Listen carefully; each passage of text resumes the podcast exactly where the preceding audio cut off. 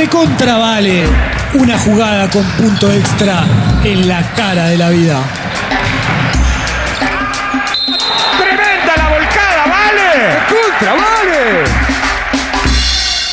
Bienvenidos a una nueva edición de Recontravale, este podcast que dedicamos a el mundo basquetbolístico. Mi nombre es Germán, tengo acá mis pantalones cortos y mi musculosa puesta y estoy en compañía del señor Andrés. Hola Germán, te estoy observando que no estás con la musculosa. Yo te veo un poco más. Bueno, tengo un par Estilizado. de... Estoy un poco más estilizado, así es. Tengo también puesta mi gorra de los Chicago Bulls, que es en estos momentos de invierno y de poco sol netamente un accesorio estético, porque hoy vamos a estar dedicados a la moda y a los looks, eh, obviamente en relación al básquetbol. Ok, ¿Qué te parece? me esto? parece bien. ¿Qué vamos a abordar solamente la NBA? Vamos a abordar... eh, ¿Qué es donde se ve más? Mayormente la NBA, que es donde, donde se ve todo esto y hay todo un negocio de marketing tras, tras las modas, ¿no? O sea, Sí. ellos quieren vender, vender todo, hacer de todo un show, un espectáculo. Así que vamos a estar hablando un poquito de eso. Porque la NBA, la asociación es ya muy influyente, mismo de cómo tienen que vestirse los jugadores. Una cosa que yo aprendí en este podcast es que, y nunca lo había observado, toda la NBA tiene la misma marca. Exactamente. Hace, o sea, es o sea, la NBA firma un contrato con una empresa deportiva y todas las camisetas las tienen camisetas- la misma marca, sí. eso. Exactamente. Supongo que cada franquicia tendrá su respectivo contrato con la NBA, pero no es que cada franquicia hace un contrato con, con la marca, ¿no? Como, Sí. como es acá. Ni tienen sponsors ni esas cosas. O sea, es contrato NBA, marca y se encarga de todos los uniformes. Pero bueno, vamos a hablar un poquito de cómo eran estos uniformes al comienzo. Recordarás bien vos, bueno, en el fútbol fue un poco lo mismo, los eh, pantalones cortísimos, Sí. que casi como los boxers de hoy en día. eh, y las camisetas también eran bastante al cuerpo, ahí como chiquititas, todas ajustadas para que, no sé, el cuerpo tenga... Espera, esa moda de la, camiseta ajustada un poco volvió. Volvió un Que poco. están las dos versiones, la holgada y la ajustada. Así es.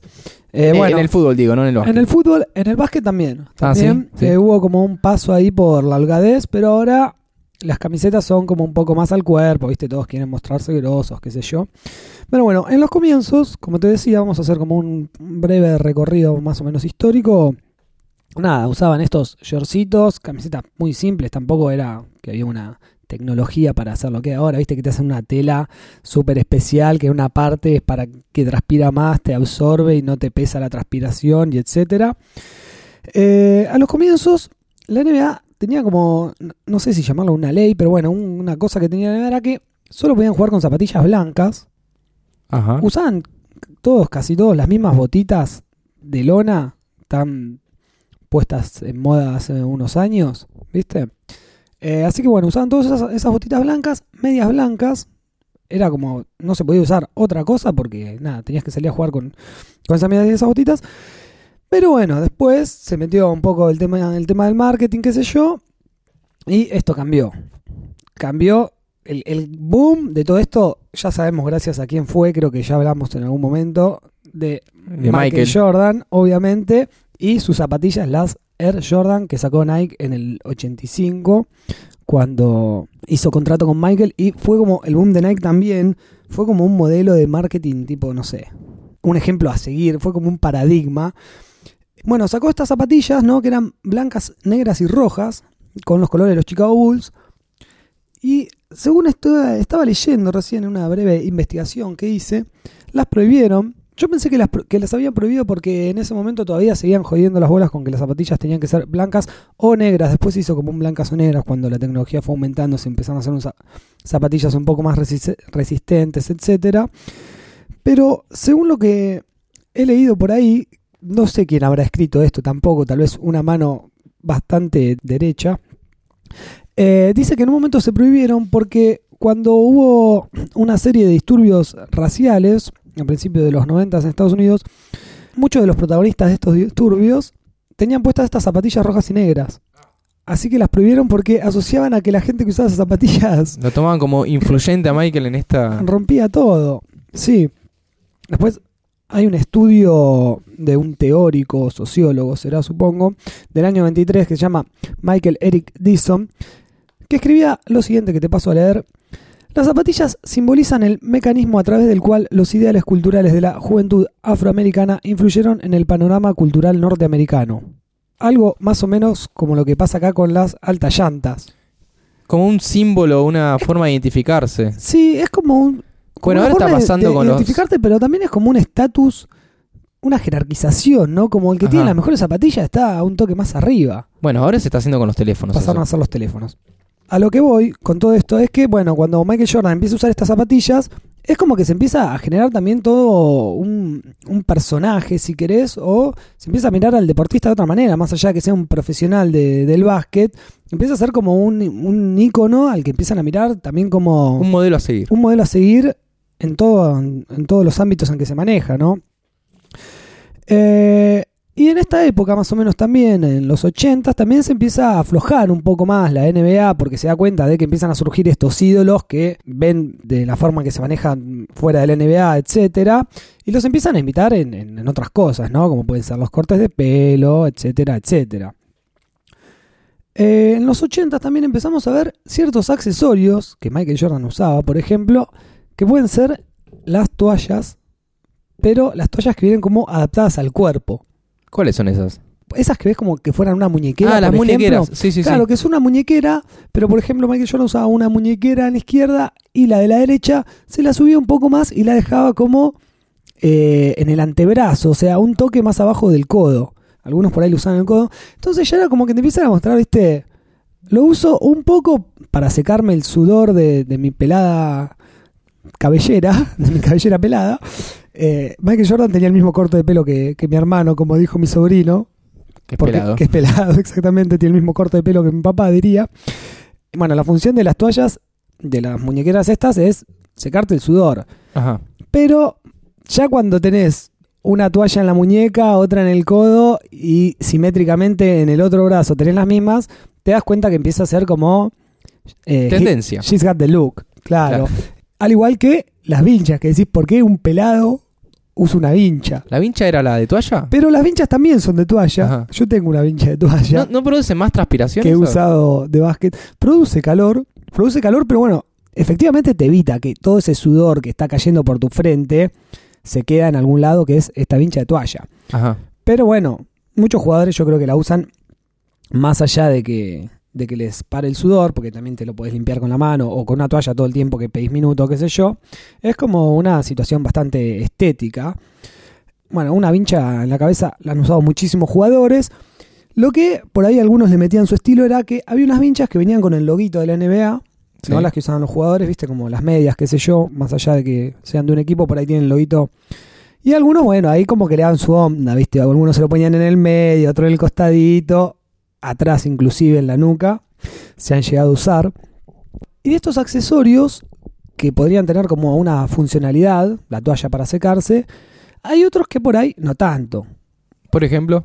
Como por ejemplo, no sé si has visto vos, vienen como unos accesorios, valga la redundancia, como de una lycra sería, ¿no? Que Sí. cubren una cierta parte, ya sea del brazo o de la pierna, y tienen diferentes largos.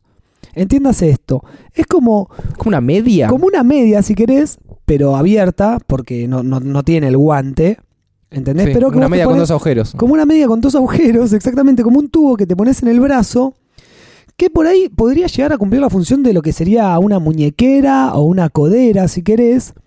Pero el material es Pero- como el de las tobilleras que te producen calor. Claro, pero estas no, no son tan de contenerte fuertemente, ¿viste? Como una codera que sentís que tenés una presión y que por ahí, bueno, te puede llegar a hacer algún efecto de que no sientas tanto una lesión que tuviste o etcétera. Estas ya se empezaron a volver como una cuestión estética, ¿no? Entonces tenías algunas, qué sé yo, que iban, bueno, no sé, de la muñeca al codo o directamente de la muñeca hasta abajo del hombro. Ajá. ¿No? Entonces, eso ya a partir del 2003, suponete, empezaron a aparecer estas cosas. Entonces, bueno, tenía jugadores que por ahí, nada, parecían como momificados, si querés, porque aparecían todos cubiertos, capaz que en los dos brazos se clavaban una de estas medias largas, solo por estética, porque no es que si te sacás eso se te va a caer el brazo, ¿entendés? Pasó un poco también eh, con los accesorios de las piernas que arrancaron tímidamente por ahí, no sé, alguno que usaba alguna rodillera porque tenía una rodilla jodida, qué sé yo. Antiguamente se usaba la rodillera, ¿no? Las rodilleras se usaban, sí, se usan porque las rodillas es lo prim- va, no sé si lo primero, pero es algo de lo que te tenés que cuidar. Por el impacto también. Por el impacto, bueno, en San Clemente teníamos una cancha de básquet de baldosa Ajá. y mis rodillas lo sufrieron toda la vida. Jugás un par de años ahí y no hay manera, por más que tengas, no sé, las zapatillas de que pises sobre nubes de algodón, se te van a joder las rodillas, así que es importante tener unas rodilleras. Yo usaba, usaba rodilleras. Eh, bueno, los tobillos también son algo muy importante a cuidar, hay que vendarse los tobillos. Y como te decía, por ahí empezaron a usarse las rodilleras porque se tenían que usar, ¿no? Y los soquetes también en la NBA estaban como. Había unos soquetes estándar que tenían que ser blancos y venían como cortitos ahí al tobillo. Después empezaron a jugar un poco más con esto, ¿no? Unos soquetes más largos. Esas cosas que, que se le da a los deportistas, ¿viste? Por ponerse accesorios de, de moda, qué sé yo. Se empezó a desvirtuar un poco y bueno, después lo que era una rodillera, por ahí se las ponían en el gemelo, que también hay como unos calentadores para el gemelo, pero por ahí ya se empezaba a ver una cuestión más estética de, bueno, me pongo un- una gemelera en cada lado. Yo he usado la gemelera por el solo hecho de tener una gemelera y hacerme el pro. Te lo vendieron. Me, me vendieron, me vendieron el buzón. Eh, la he usado ahí haciéndome el jugador. Pero después llegaron un momento ya que era como una calza que cubría toda la pierna. Como usan ahora, que ahora se usa, viste, la gente que sale a correr por ahí en invierno se pone toda una calza y arriba un short. Se usan en varios deportes. Se usan en varios La calza baja y el deportes. pantalón arriba, sí. Claro, pero no la calza corta. que Es una poquito más larga. No la calza corta que usaba Jordan, por ejemplo, que en Space Jam dice que son sus, sus, cal- sus calzas de la suerte, eh, pero que las lavaba, Clara. Eh, bueno, hay unas que son un poquito más largas, pero hay otras que ya cubren completamente la pierna. Que está bien, si sos un, no sé, un corredor que sale en invierno acá a cagarse de frío, te pones una calza y te pones de rayón. Estando en una cancha calefaccionada de la NBA, no creo que sea tan necesario, pero bueno, algunos jugadores parece que se sienten más seguros con estas calzas. Eh, bueno, los uniformes, como, como bien decíamos, en los 90 empezaron a aflojar un poco más. Es como que viste que llegan a un extremo, se pasan de largo, porque allá después ves unos pantalones que parecen polleras de lo ancho y gigantes que son, que son completamente incómodos, porque Sí, cuando jugás es. Claro, sí, es sí, van- para todos lados, te, te molestan. Eh, creo, in- igual, de todas maneras, creo que estaba también como por un decreto de la NBA prohibido usar pantalones por debajo de la rodilla, Polleras. claro. Eh, pero bueno, lo usaban ahí al límite y camisetas holgadas gigantes. Alguno que otro podía llegar a tener estas musculosas tipo de los abuelos, viste, ajustadas al cuerpo, abajo de la camiseta, una blanca de esas. Esa va también, yo la, la he tenido en mi momento que me creía Eminem, no sé, 50 Cent. La usaba para jugar al básquet. Bueno, igual en San Clemente nos cagamos de frío porque jugábamos afuera, así que era necesario Un poquito tener- más justificado. era necesario tener algo abajo de la musculosa para entrenar. Eh, han salido, no sé si has visto alguna vez en el subte, que hay un pro- pasan un programa de marketing al paso. Sí, sí, marketing al paso. Marketing al paso, exactamente. Bueno, hay uno dedicado a las camisetas de la, de la NBA, no sé si lo has visto, ¿Cuántos subtes perdiste? que habla ese programa? por verlo entero. Sí. No, en un ratito, lo he visto reiteradas veces. Eh, que habla de un, un modelo que sacó la marca Adidas, que Sí. fue la que estuvo en los últimos años. No sé si ahora sigue Adidas, capaz que cambiaron contrato, pero Creo que cambiaron el contrato. los últimos Sí. años estuvo, estuvo Adidas, que la verdad hizo las camisetas más lindas de todas las que yo he visto. Bueno, había sacado unas como con manguita. Eran más como remeras comunes Claro. Eh, no eran musculosas, que no sé tampoco se han resultado mucho, fue más una cuestión de marketing, como te explican ahí, que una como- comodidad o necesidad de los jugadores es, vamos a hacer una camiseta distinta para venderla. Pero bueno, en estas cuestiones de marketing también, la NBA lo tiene todo pensado y hace un, un especial, tiene dos especiales que yo recuerde. Eh, uno es para la fecha de San Patricio, creo que es por marzo San Patricio, Sí. Bueno, por ahí, principio de año. Eh, no sé si se sigue haciendo todos los años, pero yo recuerdo que un par de años ellos lo han hecho. Viste que ellos le dan mucha importancia a San Patricio y a tomar cerveza. Eh, bueno, le dedicaban a esta fecha especial, como todo se pinta de verde por los irlandeses y los tréboles y qué sé yo, hagamos una fecha especial San Patricio, todos festejamos San Patricio, en la NBA festejamos San Patricio, pongamos camisetas verdes de San Patricio. Sea o no el color de tu club, la camiseta ese fin de semana va a ser verde o negro y verde, porque no pueden jugar todos con camiseta verde, Claro. obviamente. Pero bueno, será como blanco o negro y verde, o el color de tu club un poco y verde. O sea que le meten ahí un nada que ver, pero bueno, es una cuestión de, de marketing y de, bueno, pintemos todo de verde y las camisetas también. Eh, y mucha gente la debe comprar, ¿no? Esa gente que tiene plata y se puede comprar todas las camisetas. Yo creo que no me puedo comprar ni una del NBA, no sé cuánto debe estar en dólares. Eh, pero bueno, tenemos otro especial también para, para vender camisetas que le meten un detalle que nos involucra un poco más a nosotros, que es el eh, fin de semana latino, que dejan de ser las siglas NBA para ser NBA escrito completamente a lo latino, o sea, Sí. E-N-E-B-E-A, con dos tildes. No sé por qué, bueno, creo que porque lo separan, pero igual no sé si lleva tilde. Pero ponen tilde a la primera E de N y a la E de B. Claro. O sea, N, B, A. Y en este espacio que le dedican a los latinos, nada, juegan los mismos partidos que siguen jugando, pero a las camisetas les agregan un condimento que es el artículo, como nosotros solemos llamar a todas las cosas con el artículo, como por ejemplo yo te puedo decir el Andrés, refiriéndome a tu persona, el Germán. el Germán, o eh, tu equipo, puedes decir tu equipo es los Spurs, mi equipo es los Spurs o los Knicks. Bueno, le meten el artículo castellanizado, ¿no? A las camisetas. Entonces las camisetas en vez de decir Spurs, por ejemplo, dicen los Spurs. Le bordan el los o el hit, etcétera.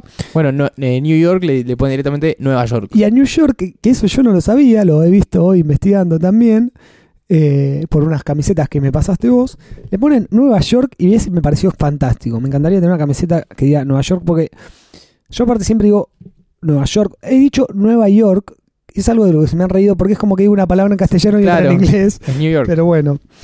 Así que ahí también meten una edición especial de camisetas para vender más y para hacerse los que se le- nos dedican una noche a los latinos después de que matan a Igual son varias. Después de que nos echan la culpa de todo. Sí.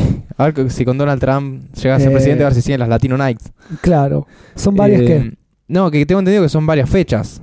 Que son, se agarra un partido, bueno, Latino Night, juegan esto contra este Ah, sí, y van, sí, sí. y van sí. rotando. No es que Son- es una- un solo fin de semana. Ah, son varias fechas tipo a, Claro. lo, en el- a lo largo del año. Exactamente. Ah, sí, sí, puede ser, puede ser, exactamente. Más o menos esto es lo que influye la NBA en las camisetas. Después tenemos lo que es la indumentaria de los equipos fuera del uniforme dentro de la cancha. Ajá. que es algo fantástico también. Los 90 fueron lo mejor de todo eso, que son las chaquetas, no sé si recordás vos. Sí, que son tipo de prepa. chaquetas con, con botones, claro, que son tipo de prepa con las mangas de otro color. Me encantaría tener una de los Chicago Bulls ahora, eh, sería mi sueño. ¿Esa el jugador lo tenía con el número atrás o era solamente.?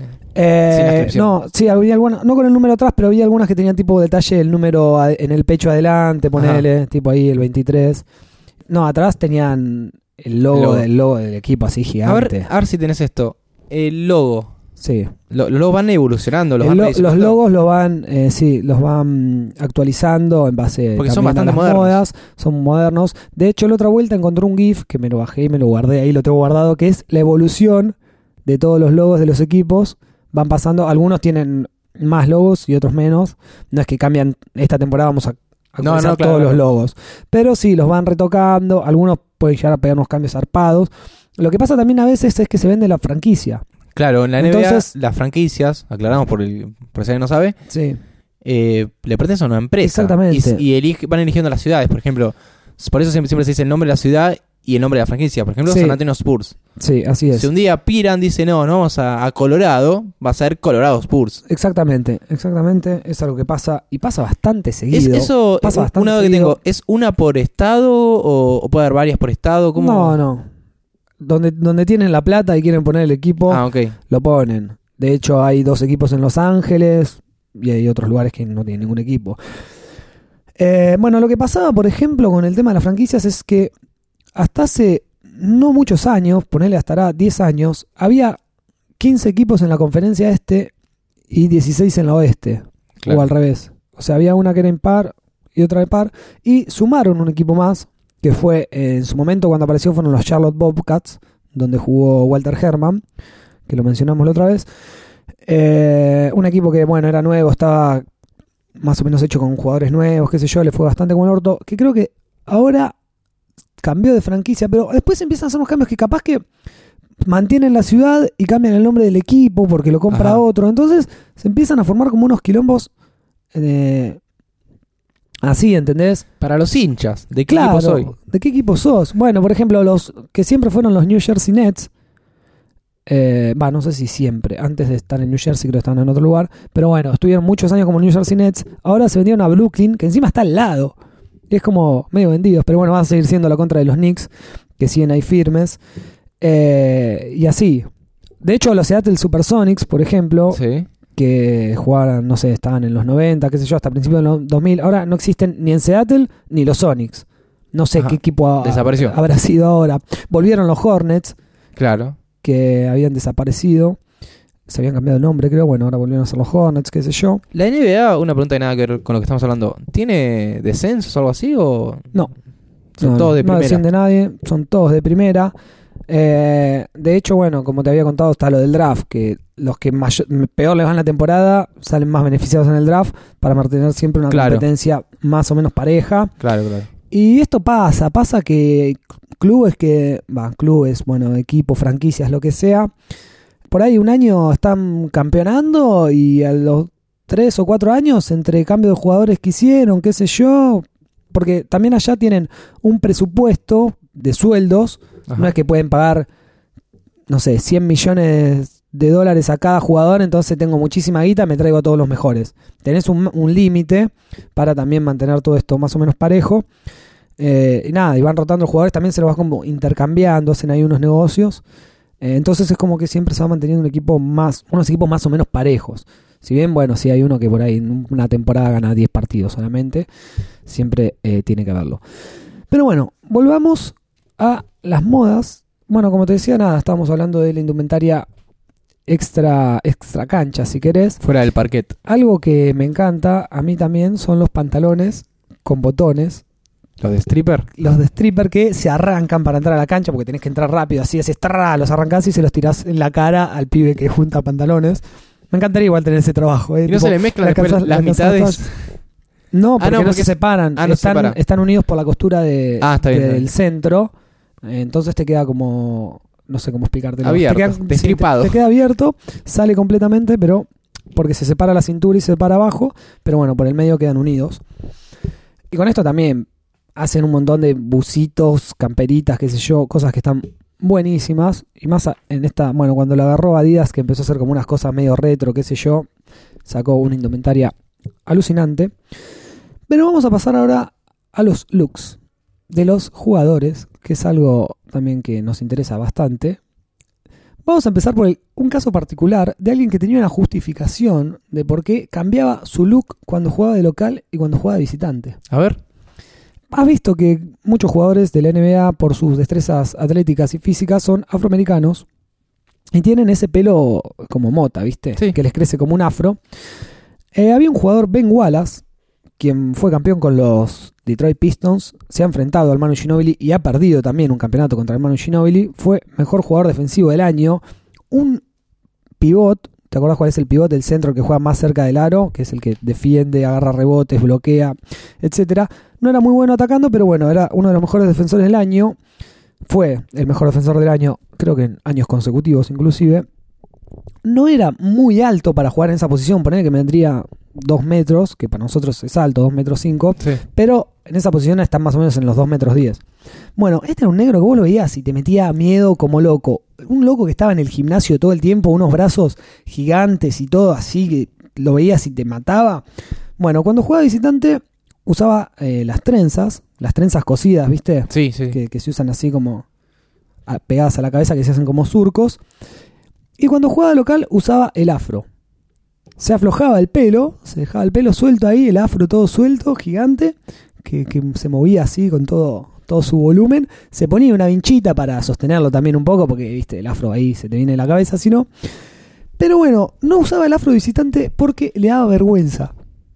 Así Ah, como vos lo veías, el mejor cómodo. jugador del año eh, defensivamente, que bloqueaba, que era una bestia así, todo. le daba vergüenza eh, usar el afro visitante porque decía que le podían decir cosas.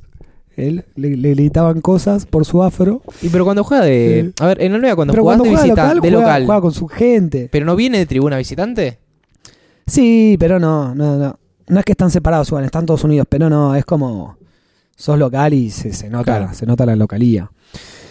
En ese mismo equipo y en esa misma época teníamos a Richard Rip Hamilton, Rip era su apodo, que era un jugador bastante habilidoso también, eh, que se caracterizaba por que en un momento se lesionó la cara, esto estoy hablando más o menos 2003-2004, Ajá. entonces empezó a jugar con una máscara de acrílico.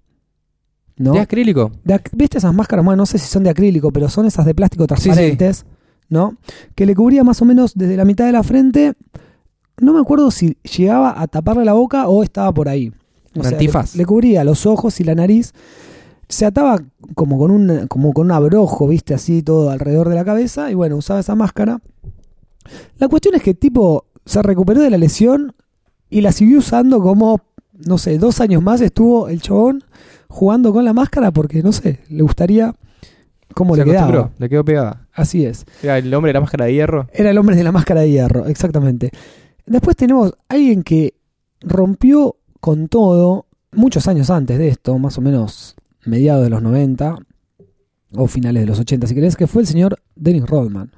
El loquito Rodman. El loquito Rodman, el gusano, quien aparecía con la cabeza teñida de maneras asombrosas. No sé, yo hoy estuve viendo un poco ahí las cosas que tenía en la cabeza, buscando diferentes imágenes, que fue también el que marcó como de estos personajes, viste, que se salían de las estructuras de, de la NBA que siempre quería presentar como, nada, una estética así muy limpia, todos los jugadores son bonitos, qué sé yo. Bueno, también Rodman estuvo en un equipo que creo que habíamos hablado cuando hablamos del Dream Team, que fueron los Detroit Pistons, que eran eh, los Bad Boys. ¿Te Ajá. acordás que había todo el quilombo, que Jordan no quiso que uno fuera Ah, que al Dream sí, Team? sí, sí, bueno, eh. Rodman estaba en ese equipo. Mala influencia. Eh, sí, parece que era un loquito lindo. Bueno, y hay tenidos, por ejemplo, que se dibujaba cosas en la cabeza. Como tenía tipo, ¿viste cuando hacen las jugadas que marcan con crucecitas y circulitos? Sí. Bueno, uno de sus peinados fue un teñido de eso, pero obviamente muchísimos colores. Tenía, no sé, el pelo verde, una cruz azul, otro circulito rojo, así. Y después tenía, no sé, otros laberintos teñidos, millones de cosas. Pero era un personaje muy particular también porque fuera de la cancha mostraba como, más allá de este pelo todo colorinche, todo un cuerpo tatuado y piercings, muchísimos piercings por cara. Tenía un, un aro así en la nariz. ¿En la cancha podía tenerlos? No, en la cancha no. En la cancha, eso es algo que estuve pensando. ¿Y vos te acordás que antes los deportistas jugaban tipo con aritos? No, pero en los 90 se prohibió todo en los eso. 90 se prohibió todo, Sí. pero se han jugado con cadenitas. Bueno, en los concursos de volcadas, por ejemplo, de hecho, la imagen que tenemos para este podcast, que es Jordan volando, no sé si en esa imagen se alcanza a ver la cadenita. Pero eso era un concurso de eso- volcadas. Eso, es un concurso de volcadas que, bueno, se El- permite hacer las cosas porque no está jugando contra nadie. Claro, el problema de las eh, de los accesorios metálicos es que puedes sí, lastimar a alguien. Puedes lastimar, puedes lastimar. Eh, bueno, pero este tipo cuando, cuando no estaba en la cancha, ¿no? Estaba lleno de piercings, y ha aparecido eh, a modo de, de broma, ¿no? En, en otros lugares, vestido de mujer, por ejemplo. Lo que fue Martín Palermo, acá que en un momento apareció vestido de mujer. Bueno, este todo maquillado así. Lo he visto con un peinado, encontré hoy de Dennis Rodman, que tenía la nuca y las sienes completamente afeitadas. Ajá. Y desde, desde la parte superior de la cabeza le salía como un pico así, pero no como si fuera un pico punk, como si fuera mucho pelo que tenía, ¿no? Y se lo había eh, peinado todo para arriba así, pero como un pico, no sé, de 30 centímetros, qué sé yo cuánto era. Todo un pico así gigante teñido de amarillo. Eh, así que era todo un personaje fuera de la cancha y con, con su estética, ¿no? Bueno, vestido de mujer con tapados, cualquier cosa. Un loco hermoso. Así como este se hacía en la cabeza muchos, muchos colores y cosas raras con la tintura, también tenemos el caso de, ¿viste las trenzas cosidas? Sí. Que normalmente van, nada, de la frente a la nuca, así unos surquitos derechos para atrás. Pero se ve que hay Que a manos veces más... se quedan las, las colitas con Claro, y les quedan las colitas colgando o no. O bueno, la- las cierran ahí, qué sé yo. Pero hay casos de manos más habilidosas, como podía ser eh, Alan Iverson, supongo que no se las haría él, se las haría alguien, pero tenía trenzas cosidas que, no sé si cada partido, pero muy seguido, es como que se cambiaba el dibujo. Porque vos eso nada, vas haciendo el- la, la trenza para el lado que querés, no sé bien cómo será, no las sé hacer.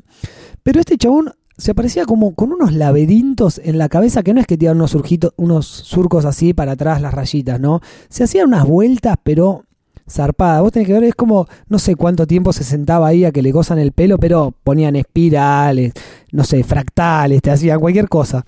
Eh, Alan Iverson, quien también usaba vinchita y tenía como una actitud así fuera de cancha, medio hip hop, viste, medio de los barrios bajos, qué sé yo. Después tenemos a James Harden, que es uno- un jugador eh, más actual. Los que te mencioné anteriormente quedan un par de años atrás. Iverson ya se retiró. ¿Te acordás de Iverson? Que te dije que había jugado la final contra los Lakers en el 2000. Bueno, Estoy pensando, la estoy rompía. pensando. Alan Iverson, uno chiquitito.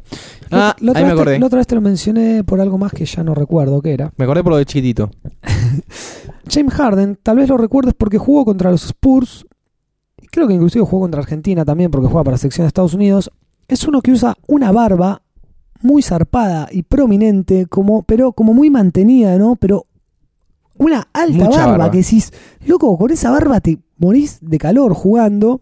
Pero bueno, cuando se empezaron a poner de moda las barbas hace un par de años, este chabón que encima la rompía, nada, se dejó una barba así zarpada, que después por ahí lo siguieron otros jugadores. Pero es como que decís, una barba en la NBA Es raro, sí. es James Harden. Sí, y debe ser bastante incómodo, la verdad. Pero bueno. Después tenemos el caso de Kenneth Farid, que también jugó, juega para la sección de Estados Unidos, que usa rastas, pero no cosidas así como las usa todo el mundo. Y llama la atención porque vos, no sé si habrás visto por ahí algunos con rastitas o con estas trencitas cosidas así como medio sueltas, los, los ves. Sí. Así cortitas, bastante ridículas, pero bueno, los usan. Pero este chabón usa como un masacote de rastas que le deben llegar, no sé, a la mitad de la espalda, todas atadas así y sueltas. Yo creo que en algún momento le va a pegar a alguien y lo van a prohibir que use ese pedazo de ¿Pero lo cosa tiene en la atado cuando juega o...? Sí, lo tiene, no, pero lo tiene medio atado como combatan las rastas. De Sí. hecho, se lo va a atar con una rasta, como todos los rastafaris. Eh, no, pero lo tiene medio atado así nomás y anda como con una almohada ahí volando le pesa atrás de la nuca. No sé, pero bueno, le da como un aire de Rey León, viste, así. El chabón se debe sentir, eh, no sé, un, un capo de sus rastas. Eh, tenemos otro caso también, que yo creo que este quiso hacer lo mismo que Rodman, porque Rodman tenía como toda esta estética, ¿no? Pero era una estética que acompañaba a su personalidad. Claro. Porque no es que era, no sé, un jugador así nomás, sumiso, uno del montón, con el pelo teñido de cualquier color. Era tipo un, un personaje excéntrico que aparte te mataba, tipo era, eh, te voy a pasar por arriba y mira cómo tengo el pelo y te paso por arriba igual, ¿entendés? Y me visto de mujer y te voy a matar igual en la cancha. Bueno, una cosa así, creo que quiso hacer Chris Anderson, eh, que estaba muy lejos de ser Dennis- Rodman, a quien apodaban Birdman, yo lo apodaría más el pájaro loco que Birdman, que usaba una cresta, pero este sí usaba una cresta tipo punk. Chris Anderson no era afroamericano, no Ajá. es afroamericano, es un tipo rubio, blanco, todo, pero muy tatuado, es todo tatuado, no, no debe quedar parte ya por tatuar, con tatuajes de muchos colores, qué sé yo, todo el cuello, que es como si lo ves decís, bueno, medio intimidante, pero nada, era un, un- un zapato para mí, porque lo ha enfrentado al Manu y salió perdiendo siempre. Eh, bueno, y tenía también como una cresta así, pero muy, muy grande, muy grande, así, toda peinada para atrás. Y se hacía como esta actitud de Dennis Rodman, pero no le llegaba ni a los talones. Y tenemos también un par de, peinados más ridículos. Espero que te los puedas imaginar, si no, después, bueno, te voy a mostrar unas fotos. La gente va a poder buscar estos nombres y buscar eh, estos peinados. Como es el caso de Ron Artest, quien también tenía una actitud como bastante jugador fuerte, viste, medio hijo de puta, Sí. ha ganado el premio al defensor del año. De hecho, estuvo en el quilombo. ¿Vos recordás una vuelta que se agarraron a piñas? Bueno, eso podríamos dedicarle un podcast a las mejores peleas de la NBA. Las batabolas. Sí, bueno, una vuelta se agarraron los No Detroit, sabía que había. en los Detroit. Pistons, entre los que estaban y con el, y con el público ahí presente. contra los Indiana Pacers. No, esto no te lo voy a contar ahora, te lo voy a contar fuera de coso porque el público tiene que ver. De hecho, este tipo, Ron Artest, se va a buscar a uno del público. No sé Ah. si fue Ron Artest o Stephen Mar. o, Stephen, Stephen Jackson. Me parece que fue Stephen Jackson, pero bueno, Ron Artes estaba metido en el quilombo también. Exactamente. Fue a buscar un plateísta. No, eso te- lo vamos a ver Vamos a otro un- día y vamos a hacer un podcast especial para esa pelea y otras más porque hay cosas muy grandes. Bueno, este tipo apareció también como una especie de Rodman. Pero ¿qué hizo? Se teñió el pelo de amarillo, ¿no? Sí. Como, como base, el pelo teñido de amarillo. Pero después se hizo como unos dibujos, como se pueden hacer acá, viste, con que se rapan y se hacen unos dibujos Sí, con la maquinita, Bueno, se hizo como unos dibujos así medios tribales, a los cuales adentro los pintó de negro. Ok. ¿Entendés? Sí, sí. Bueno, quedó una cosa completamente ridícula.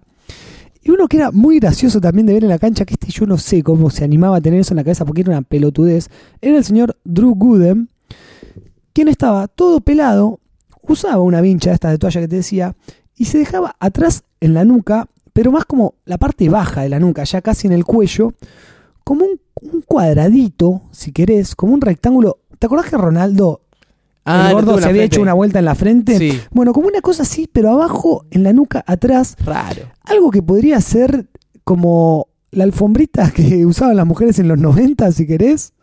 Porque ahora se usa, nada, bueno. Pero tenía como una cosita así que le quedaba tipo un, un, felpudito ahí de pelo que decís, Flaco, sa- sacate eso de la nuca. que- no sé, para qué. Creo que capaz que era un amortiguador de churrascazos. Tal vez pega mucho. Lo, claro. te- lo tenían de hijo en el vestuario, tipo papá dijo, no, Churrasco. me voy a poner un protector y se dejó un pelito. Y también tenemos el caso de la Trell Sprewell. ¿Lo recordás? Yo te lo he nombrado. Porque estaba en el equipo de los Knicks que yo me elegía en el NBA Shootout, de cual hablamos el, podcast, pasado. an- anterior, sí. Que también era un jugador que ha tenido sus controversias dentro de la cancha, bastante... ¿Cómo se llama? Cuando Rebelde. rebelde, sí, bastante quilombero, que a pesar de todo su quilombo, en un momento él usaba siempre las trenzas cosidas. También. Por ahí le podía llegar algún- alguna formita, pero viste que también había unos que se las hacían como en zigzag. O sea, en vez de que vayan derecho para atrás, iban en zigzag. ¿Sabes lo que es zigzag? Bueno, así Sí. tac, tac, tac, de un lado para el otro. Y le daban como otra onda, qué sé yo, sus cabezas. Bueno, este tipo Sprewell en un momento se hizo unas que eran como unas trenzas cosidas que iban eh, desde la frente para atrás y desde la nuca para arriba y más o menos a la altura de donde se te hace el remolino, ¿viste? Tipo arriba de las orejas. Sí. Se había hecho a cada costado como dos chuflines de rastas que tenían ahí que le salían. Chuflines. Sí, sí, o sea, vos me entendés lo que tenía. Sí, sí, sí. ¿Viste como Chun-Li, la china del Street Fighter? Sí. Que tiene como dos cosas así. Sí, sí, sí. Bueno, dos, dos rodetes tiene. Claro, como dos rodetes. Bueno, este tenía como dos rodetitos así de rastas, tipo atrás en la nuca arriba, uno para cada lado. Era como, como las chiquititas, ¿viste? Que tenían los chuflines ahí. Bueno, pero no podías decir nada porque era Sprewell y seguramente te iba a pegar una patada o tirar una trompada si le decías algo sobre su corte de pelo. Bueno, dentro de, de los peinados no hay mucho más que acotar. Ahora se están usando un poco más las rastas, como este tipo que usa las rastas soltas, pero un poco más acomodadas. Viste que se van como poniendo de moda, pero mismo las modas que por ahí se dan en otros lados, como puede ser la barba Sí. o etcétera.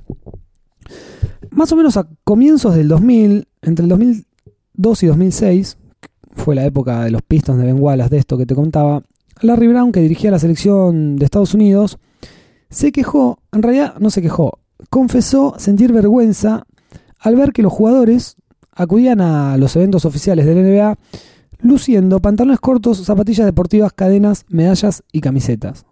Vestidos como hip hoperos. si Está bien. querés. Eso en, eh, en eventos fuera de la cancha. Claro, en eventos oficiales de la NBA, de todas maneras. No en- en- Viste que hacen, hacen muchos eventos tipo, no sé, de ayuda, NBA Cares, de ayuda a la gente, qué sé yo, o eventos de publicidad o lo que sea que hagan. Eh, dice que sentía vergüenza de que los jugadores vayan vestidos así como hip hoperos, si querés. Porque bueno, eran nada afroamericanos, es como la cultura de ellos, qué sé yo. Salió una normativa de la NBA que decía que los deportistas deben ceñirse a un código basado en chaqueta, pantalones y la ausencia de detalles ostentosos en los eventos oficiales. Hubo ahí un poco de quilombo de acusaciones de, de racismo, pero bueno, de todas maneras, la normativa salió adelante y se usa, que es algo, yo no sé si recordarás, pero es algo que también había impuesto el señor Samuel L. Jackson en la película Me habías contado, sí. ¿Te sí, sí. acordás? Que él les hace hacer como un pacto en los que les obliga a que tienen que ir trajeados y no vestidos así, porque nada, una cuestión de formalidades, que le dice que bueno, pueden comprar la ropa en el ejército de salvación o donde sea, eh, que no necesariamente tienen que ir de ropa de etiqueta. Pero bueno, en los últimos años se han acercado un poco más los basquetbolistas a las marcas, grandes marcas de etiqueta. Y viste que también ahora te los muestran, tipo, cuando están por, eh, llegando al estadio, que se bajan de los bondis, qué sé yo. Eh, no es como acá que nada, llega el bondi de los futbolistas, se mete ahí y medio que no lo ves. La gente no los ve, pero tienen como todo un trayecto así, viste, bajan como de a uno, escuchando su música, qué sé yo, y se le empieza a prestar un poco de atención a los looks y a las tendencias. Y bueno, hay algunos que van trajeados, otros van un poco más informal, qué sé yo.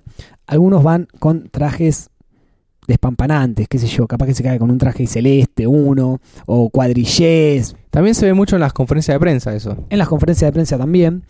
Y se ha hecho algo que yo no me había enterado, pero investigando ahora lo vi. Eh, se hizo este año, creo que fue, en el All Star de este año, dio la casualidad de que fue el, el mismo fin de semana que eh, estaba la Semana de la Moda en Nueva York. Entonces hizo la primera edición del NBA All Star All Style. Y consistió de un desfile de basquetbolistas. Los propios basquetbolistas. Los, propios basquetbolistas fueron siete igual, no fueron muchos. Todo esto impulsado por LeBron James, que es como un el icono máximo hoy en día de la NBA, del marketing, de Nike y de todo lo que sea.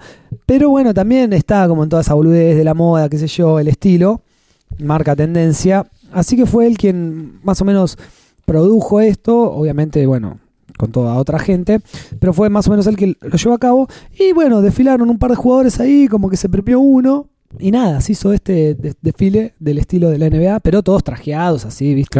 Con, unas ropas medio extravagantes.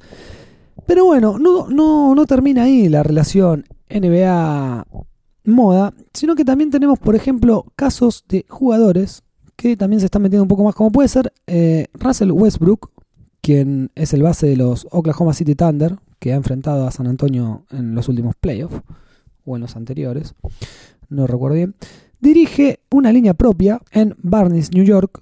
O tenemos el caso de Chris Paul, que cuando acude a los eventos de gala, lo hace con trajes de su diseñador favorito, ya que tengo un diseñador favorito, te das cuenta que el tipo le mete el ojo a esas cosas, que es Tom Ford. Yo no lo conozco de diseño, no sé nada, sé quién es Chris Paul, pero bueno, vos fíjate que el tipo tiene su diseñador favorito que le hace los trajes para ir a los eventos. Y después tenemos casos como los almacenes Bergford Goodman, en los que, bueno, lo protagoniza Carmelo Anthony, que es el alero de los New York, protagoniza tipo con, con unos trajes resarpados de sastrería italiana, es como la cara visible de esta marca. Bueno, James Harden también, que te decía de la barba, que también es un tipo como que se ve que se da mucho a las tendencias, al Twitter y todas las cosas de ahora. Presenta una, colaboración entre la NBA y la cadena Bloomingdale's. Así que ves, empiezan a meterse ya en cosas que son de ya en negocios se están metiendo. En negocios, obviamente. Pero bueno, ya es como toda una cosa también que va más por la moda. Y también, ah, también creo que está vinculado con el, con el retiro eso cuando los tipos terminan de jugar, ya tienen toda esa máquina todo armado. Exactamente, muy bien. Bueno, hace relativamente poco, eh, Michael Jordan tuvo un problema legal con una empresa que usó su nombre. Con una empresa que usó una marca de supermercados, creo que era. Eh, sí, salió a quejarse ahí de que dice que le costó mucho eh, formar su nombre y no va a dejar que cualquiera lo use así nomás. Y bueno, según investigaron acá mis informadores, también me dice que, por ejemplo, la marca Sara ha hecho ahí unas conexiones para próximamente sacar una línea en relación con esto. Así que nada, la moda y la NBA van a llegar lejos. Eh, a mí me encanta la ropa que tenga que ver con la NBA, ya sea un busito, una remera o una gorra o no sé, unos calzones. Todo viene bien. Eh, así que nada, nos, nos quedaremos viendo los looks Sí, vamos a ver, ahora el, catálogo para nuevo. Ver cómo me voy a cortar el pelo este, esta temporada, las trenzas cosidas que me voy a hacer. Esta fue otra entrega de Recontravale. Espero que les haya interesado y que estén llevándole las fotos de LeBron James o de que les guste su look a su estilista favorito. Nos están escuchando en martesataca.com.ar barra recontravale. Eh, nos encontramos en el próximo episodio. Hasta luego. Chau, chau.